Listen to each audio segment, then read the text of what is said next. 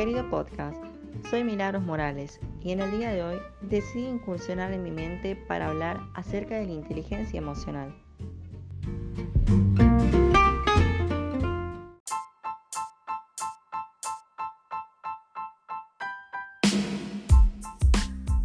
Estamos en época halloweenesca, ya saben, el día de brujas, Halloween. Y después de tanto pensar en cuál de todas mis opciones sería la elegida finalmente para lucir, decidí disfrazarme de inteligencia emocional, ya que a algunos parece asustarlos en demasía. No es para ofender a los amantes del terror, tampoco pretendo desvalorizar el efecto que generaría ver un fantasma, vampiros o incluso el mismísimo Satanás, pero pídele a alguien que se disfrace de inteligencia emocional por un momento y seguramente no aguantaría ni 10 minutos. Algo un poco contradictorio, ¿no? Se supone que la persona con este tipo de inteligencia posee facilidad para sociabilizar y hacer amigos, y eso le gusta a las personas, pero una vez que lo demuestras con novedad y orgullo, cuando lo presumes, parecen querer escapar de ti, como si tuviera lepra. Muchas veces pensé tener un poco de esta inteligencia, si no, no se explica cómo es posible que ya me haya acostumbrado tan rápido a superar los fracasos o tal vez simplemente se volvió una costumbre. No sé. Tal vez suena un poco triste, pero lo veo como algo a mi favor. Si solo me dejara llevar por mis emociones, seguramente me parecería al increíble Hulk, el famoso héroe de Marvel, ese gigante de verde. Lo captan, ¿no? ¿Por qué él? Pues como soy mal expresando mis sentimientos, lo único que haría sería contenerlos. Me inflaría, me inflaría tanto como un globo, y cuando ya no pueda soportar más, solo bastará un solo pinchazo para reventar chillando tal como un globo haría al perder el aire contenido en su interior.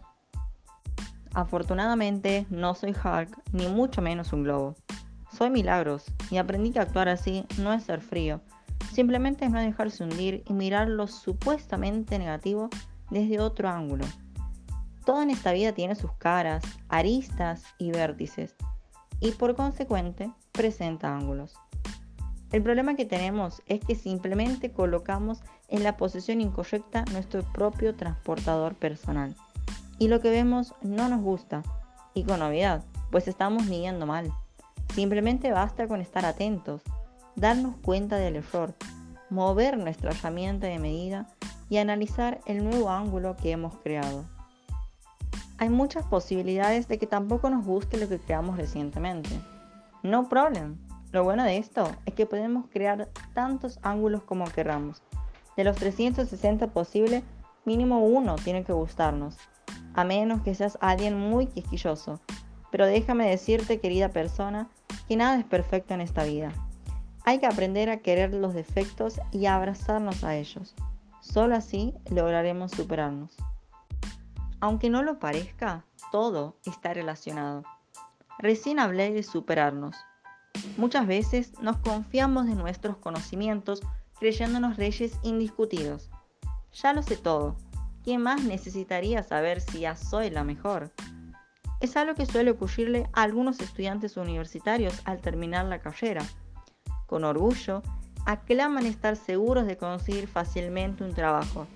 Y seguramente sí, después de todo se lo merecen por tanto sacrificio. Pero el mundo laboral no es tan simple y no solo bastará lo que aprendiste en la universidad.